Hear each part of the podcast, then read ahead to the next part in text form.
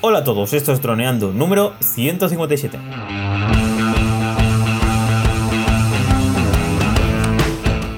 Bienvenidos a este miércoles 15 de mayo al podcast de temática drone, en que aprenderás a ganar dinero con tu dron. En el programa de hoy vamos a hablar sobre preguntas y respuestas, pero antes recuerda que nos puedes contactar por Facebook, YouTube y vía web en droneando.info. Como siempre estamos Cayetano Solano, especialista en drones, y yo, en especialista web y en proyectos digitales. Hola Calle, ¿cómo vas? Hola chicos, mitad de semana ya. Eh, como siempre, los miércoles preguntas. De hecho, el volumen de preguntas ya está siendo un poco complicado de, de gestionar. Eh, vamos a tomárnoslo con calma porque esto se nos puede ir un poco de las manos, así que vamos a ir preguntas tranquilamente contestándolas. En, YouTube las, las, contestaremos todas, eh, tarde o temprano. Y sobre todo aquí las que nos puedan dar más feedback, más contenido de pregunta-respuesta y que ayude a más, a más gente, ¿no? Como siempre, muchísimas gracias por todos los comentarios, que ya son un montón.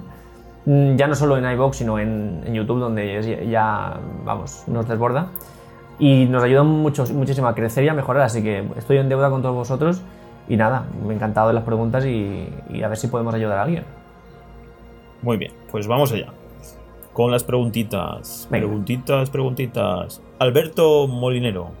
Muy buenas, gran vídeo. ¿Qué opináis del precio que tiene el Mavic Pro 1 respecto al Mavic 2 Zoom? esta pregunta es buena. Esta pregunta es buena porque depende de la oferta que, que encuentres. Desde mi punto de vista, el Mavic Pro 1 merecería la pena si el precio baja de 800-700 euros. Si, si, cuesta más, yo creo que compensa el, Zoom porque el Zoom ya tiene una serie, una serie de ventajas muy buenas respecto al Mavic Pro 1. Ya no solo el Zoom, que es un punto de vista que incluso a mí, por ejemplo, me ha hecho decantarme por el Mavic 2 Zoom, incluso por encima del Mavic Pro, o sea, el Mavic 2 Pro, ¿vale? O sea, para que entendamos que es una ventaja muy grande. No solo eso, sino que ya es incluso más fácil de pilotar, tiene más sensores, tiene ventajas como esa predicción de, a la hora de seguir un objeto cuando desaparece detrás de un árbol o un obstáculo. Tiene una serie de ventajas que a mismo precio, pues evidentemente el Mavic 2 Zoom es mucho mejor. Ahora bien, el Mavic Pro 1 pues depende del precio. Nosotros, bueno, Dani estuvo pensando en... Estuvo haciendo algún searching de, de ofertas, ¿no? De, ¿Y qué, qué viste? ¿Qué encontraste? Pues bueno, encontré una oferta de el, fan, el Phantom, no, el Mavic 1, el Mavic 1, eh, sí, mm. el Platinum Edition, que era un pack de tres baterías, el drone duraba 30 minutos, la batería, estaba muy bien. Tenía unas hélices diferentes, creo. ¿Y el precio era en torno a 1000, puede ser? Pues, pues, pues, pues voy a hacer una Platinum Flame. Me suena. Mira, aquí lo tengo. 1161. Claro. Bueno, pues 1171 con tres baterías no está mal.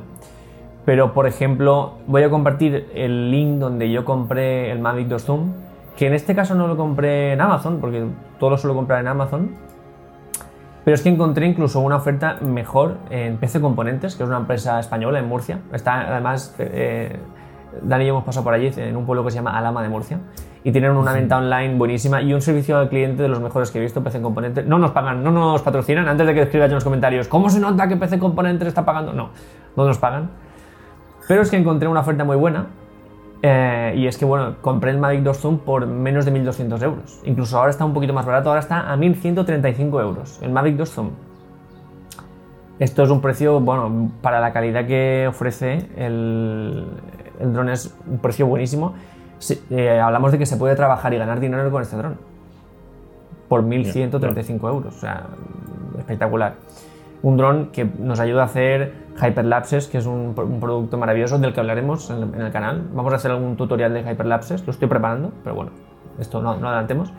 Y es un dron que yo recomiendo 100% en, en, casi todos los aspectos, incluso como dron complementario como lo tengo yo, pero también como dron principal en algunos casos, ¿no?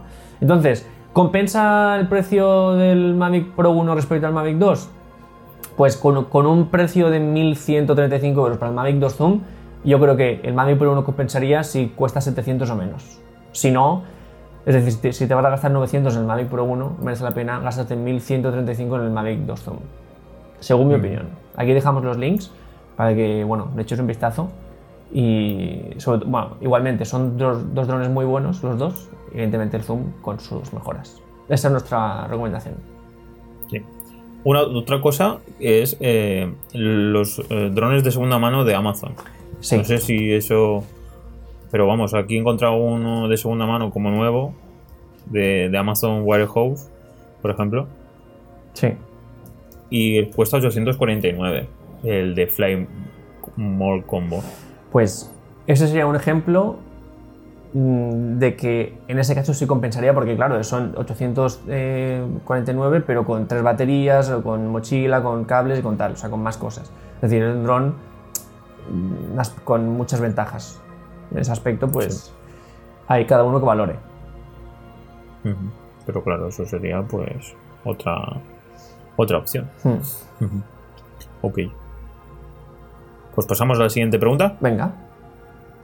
Pues vamos allá. La siguiente pregunta es de Botas, perdiendo el norte. Hmm. En, nuestra pregun- en vuestras preguntas, esto lo hice en tutoriales de edición de vídeo en YouTube, ¿vale? Hola chicos, tuve un accidente con mi Bike Pro 1. Oh. Se dio un baño en el río y ahora eh, lo he cubierto con arroz para intentar secarlo. ¿Qué opináis? Wow, pues esto me suena a iPhone. A eso eh, conozco mucha gente que ha intentado hacerlo con el iPhone y no sé yo, depende de lo mucho que se haya mojado, lo pueden recuperar o no. Mm. Lo suyo sería ahora como Apple que ha sacado los iPhones que se pueden sumergir durante 30 minutos. Por ejemplo, este que he comprado ahora, se- te- tenía aquí en, eh, en la... Aquí tenía para sacar la tarjeta y lo bueno que tenía como si fuera plástico, bueno, para que se nota que lo puedes meter en el agua y no pasa nada. Pero no sé si eh, es- DJI tiene idea de hacer los, pues eso, sumergibles, los drones. Es complicado. De hecho, bueno, la, propia recomendación de DJI es que cuando tú tienes el DJI Care, por ejemplo, y tienes un golpe, sí que te dicen, venga, dánoslo, vamos a repararlo y eh, con tu DJI Care pues te lo reparamos y lo tienes como nuevo. Pero cuando el daño es por, por mojado, no lo reparan. Sí, si tú tienes el DJI te dan uno nuevo directamente. Porque Hmm. Mm, no sé si tendrá paño, pero ellos directamente es tan complicado. Sobre todo es el tema de las placas y, y los sensores cuando se mojan. Y bueno, entre comillas has tenido suerte porque es en un río. Si es en el mar ya, la sal lo termina de rematar todo. Ya con sal es un desastre total. Con el río, pues no sé, depende. Bueno, él aquí nos comenta un poco más, nos dice que bueno, eh, tenía el, el dron en modo trípode, que ya hemos dicho siempre que es un modo buenísimo para grabar. Y, ojito aquí, al pasar entre dos paredes de roca, es decir, ya tenemos este mm, punto en el que la cobertura de los satélites se nos complica, como me ha pasado a mí, que a veces lo he comentado. Y entonces eh, el río a dos metros de, altura, o sea, ya está en una situación muy, muy comprometida. Y de repente el dron se desvió, tocó una pared de roca y algunos sensores no me avisaron. Y entonces dice- que yo creo que fue por la pérdida de satélites. Y tiene todo el sentido del mundo. Eh, ya lo he comentado algún par de veces en una operación mía que estaba en una montaña que tenemos aquí cerca de la casa de Dani, que es un corte en la montaña, y yo me sitúo en el medio, y al tener ese corte en la montaña pierdes muchos satélites que están en oblicuo hacia ti, y entonces te quedas sin GPS. Y si te quedas sin GPS, un poquito de viento, y, puede pasar lo que le pasó aquí a Buotas, que es que el viento mueve el dron, mece el dron, y el dron toca la pared, y claro, si encima estás a dos metros del agua, pues es muy fácil que se te caiga, como le pasó. Entonces, eh, bueno, eh, dice que eso que lo ha puesto en arroz y lo dejará unos 10 días. Mm, ¿Qué opinamos? Pues eso, eso tiene mala pinta, ¿vale? Eso tiene mala pinta. Porque un... No, a ver, Tiene mala pinta, tiene mala pinta. prefiero que... Una prefiero- vamos a hacer con ese arroz de DJI. Prefiero ser sincero, la caída es algo que tenemos que eh, asumir como pilotos, porque puede pasar siempre. Y bueno, igualmente hazlo, ya lo tienes arroz, déjalo y a ver qué pasa. Ojalá tengas suerte y, y- y nos lo cuentes y que sea una buena noticia, pero a priori tiene muy mala pinta porque un dron mojado, ya digo, ni la misma DJI lo arregla. Y en cualquier caso, aunque funcionara, eh, habría que revisar muy bien todos los rodamientos de los, de los motores, todos los movimientos del gimbal, mm, que los haga fluidos. Y esto tampoco nos garantizaría que en un futuro el dron tuviera algún problema mm, que sea una secuela de esto. ¿no? Entonces, bueno, suerte, tiene mala pinta, pero bueno, suerte y cuéntanos sobre todo lo que, el resultado que tengas. Eso, vueltas, ya nos cuentas. A Mm. ver si puede funcionar el dron otra vez, como antes. Esperemos que tengan suerte. Un saludo. Así que vamos a lo siguiente. Venga. El Payo Cabra. en- también en YouTube. ¿Cómo mejorar el ritmo de tus vídeos? Y nos comenta. Buenos vídeos. Interesante lo de las capas de ajuste. Estaría bien un tutorial al respecto. Un saludo, cracks. Y bueno, pues aquí está una propuesta, la propuesta de hoy. De nuestro nuevo. Bueno, nuevo, porque creo que no nos había escrito. Sí, a- a- algo sí que nos ha puesto, sí. Además es bastante, sí, sí, es bastante activo, sí. El payo cabra. Pues eso. Pues lo, lo tendremos en cuenta, ¿no, Calle? Sí, de hecho, a ver, lo teníamos pensado porque el, el- el tema de las capas de ajuste en, en, en- en Adobe, Adobe Premiere Pro, que es algo que ya hemos comentado, es una herramienta súper útil, fundamental en muchos aspectos para, para Premiere. Y no sabíamos muy bien el enfoque, qué enfoque darle a la hora de, de tocarlo en un, un vídeo. Porque como es algo que nos ayuda a parchear de alguna forma la, la aplicación en, en algunas de sus limitaciones, eh, pues no sabemos muy bien cómo, cómo contarlo.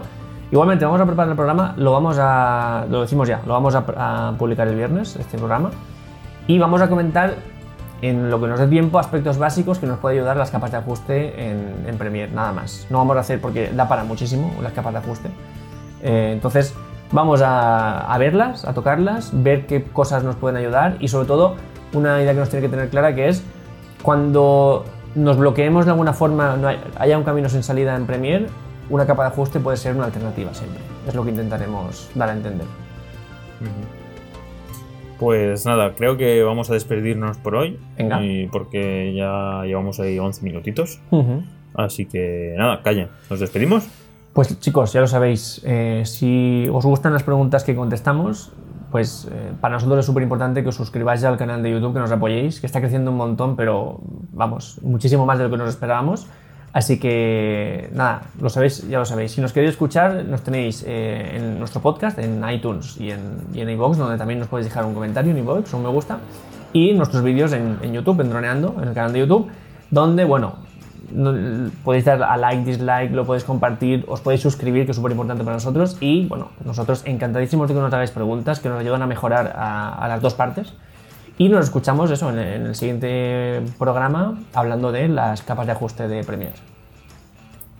Bueno chicos, nos suscribimos. Chao.